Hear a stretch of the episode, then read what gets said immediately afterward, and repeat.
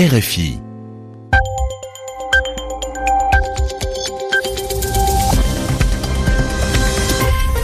Il est 20h en temps universel, 21h à Paris.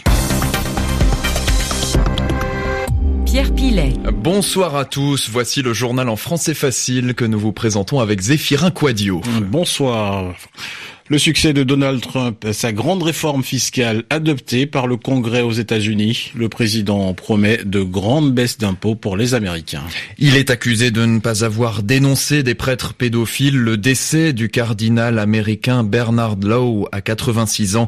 Il était archevêque de Boston. L'Iran ne fournit pas d'armes à des groupes au Yémen. La réaction de Téhéran alors que son grand rival, l'Arabie saoudite, l'accuse d'aider les rebelles Houthis, rebelles qui ont tiré un missile sur Riyad hier. Enfin, les indépendantistes vont-ils revenir au pouvoir en Catalogne dans quelques heures? Élection du Parlement dans cette région d'Espagne. L'incertitude politique a des conséquences économiques, notamment sur un club de football bien connu, le Barça. Le journal, le journal en, français facile. En événement célébré par Donald Trump à la Maison Blanche, l'adoption de la grande réforme fiscale du président des États-Unis. Un texte validé par le Congrès grâce au vote du Sénat et de la Chambre des représentants. Avant même le résultat, le chef de l'État a exprimé sa satisfaction à Washington, Anne Corpey. Nous offrons une baisse d'impôts historique aux Américains, a tweeté Donald Trump aussitôt le texte adopté. Juste avant l'anniversaire de son arrivée à la Maison Blanche, le président voit enfin un projet de loi majeur adopté par le Congrès, un magnifique cadeau de Noël pour les Américains, a-t-il déclaré. Le président ne cesse d'insister sur le fait que le cœur du projet est de diminuer la pression fiscale sur les classes moyennes. Tous les experts s'accordent à dire pourtant que les plus riches sont ceux qui tireront le plus d'avantages de la loi, mais le président américain fait valoir qu'avec les baisses d'impôts sur les entreprises, il y aura plus d'emplois, plus de croissance et que les salaires vont grimper. Avec ce texte, Donald Trump peut également se targuer d'avoir en partie démantelé l'Obamacare, la loi sur la couverture santé. De fait, la réforme fiscale annule l'obligation de contracter une assurance maladie sous peine d'amende, un aspect essentiel de la législation Obama que le président américain s'était promis d'abroger. Donald Trump peut donc se féliciter, mais il faudra ensuite assurer le service après-vente, car pour l'instant, les Américains sont plutôt sceptiques. Selon un sondage, seuls 41% d'entre eux approuvent la réforme fiscale. Anne Corpet, Washington, RFI. Et Donald Trump qui met en garde à la veille d'un vote aux Nations Unies sur la reconnaissance de Jérusalem comme capitale d'Israël par les États-Unis. Les 193 pays de l'ONU se prononcent demain et le président menace d'arrêter les financements américains pour ceux qui contesteront la décision de Washington. Donald Trump critique, je cite, tous ceux qui prennent notre argent et ensuite votent contre nous. Presque toutes les nations devraient désapprouver l'initiative du chef de l'État.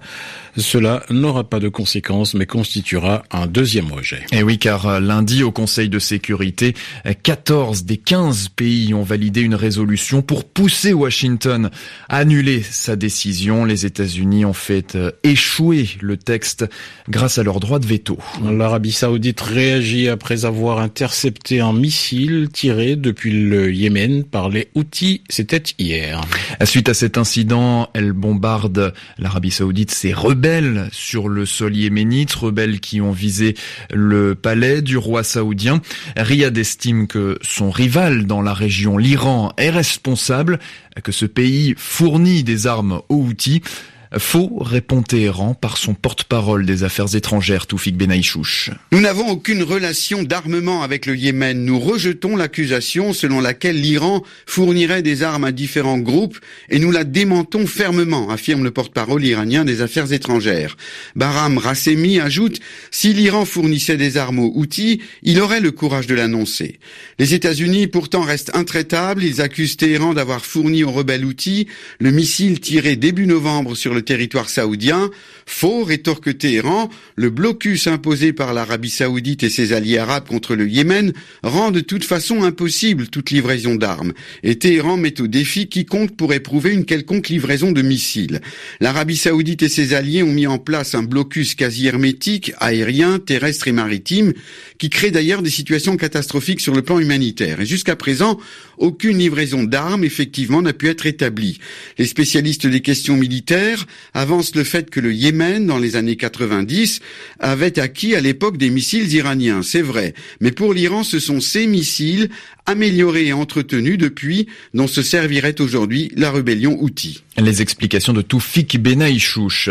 Les trois travailleurs humanitaires dont on était sans nouvelles au Soudan du Sud sont hors de danger. Ils ont été retrouvés mercredi, annonce leur ONG Solidarité Internationale, et ils vont pouvoir donc euh, rejoindre leur famille.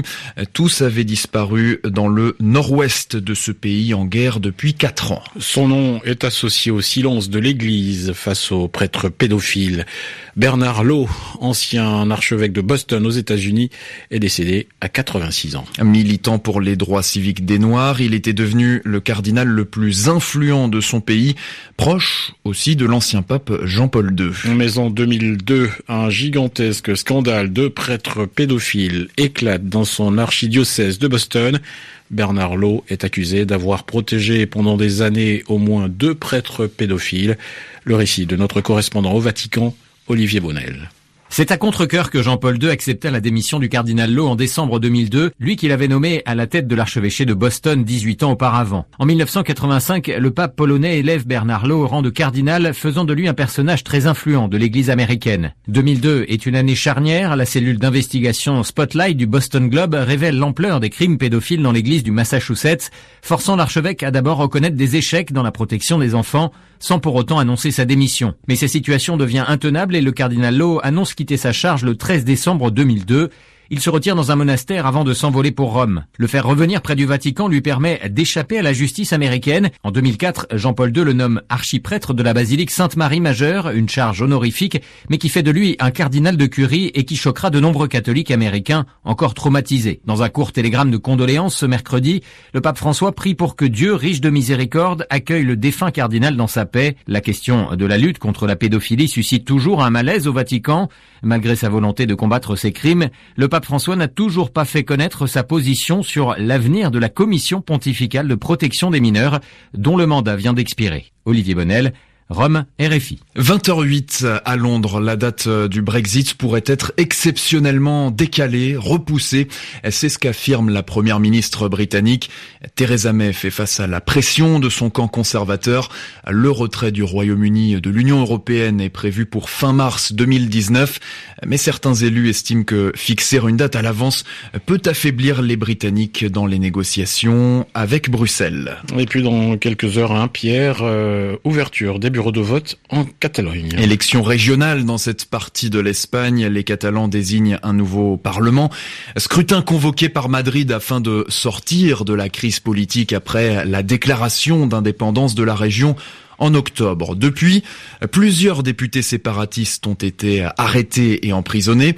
Le président de la Catalogne a été démis de ses fonctions. Il est candidat, mais toujours en exil à Bruxelles. Les incertitudes ont donc des conséquences économiques, notamment sur le FC Barcelone, un des clubs les plus puissants et les plus connus au monde. Alexandre Alejandro Valente. Malgré un début de saison spectaculaire avec une première place au classement de la Liga et une équipe toujours invaincue, les joueurs du Barça évoluent depuis quelques semaines dans un stade à moitié vide. Les socios, qui vendent souvent leur place aux touristes des passages, ne trouvent plus preneur en raison de la chute du nombre des visiteurs depuis trois mois. Même constat au musée du club, le plus visité de la ville, et dans les boutiques où les maillots blaugrana et les produits dérivés se vendent beaucoup moins bien. Plus grave encore pour l'avenir du club, la prudence affichée par les sponsors américains ou asiatiques censés financer la construction du nouveau Camp Nou. Les 300 millions d'euros indispensables pour engager les travaux ne sont pas au rendez-vous, les investisseurs ayant décidé d'attendre l'issue des élections à Catalogne. Quel avenir pour le Barça en cas de rupture avec l'Espagne? Pourra-t-il rester un grand club s'il devait évoluer dans un petit championnat? Pour Barcelone qui prépare un match décisif samedi face au Real Madrid, l'avenir se jouera aussi dans les urnes ce jeudi. Le football sur les terrains, cette fois avec la 19e journée du championnat de France. 0-0 actuellement entre le Paris Saint-Germain et Caen, ainsi qu'entre Monaco et Rennes. Marseille est mené par 3-1-0, ça joue depuis une vingtaine de minutes. 21h10 à Paris.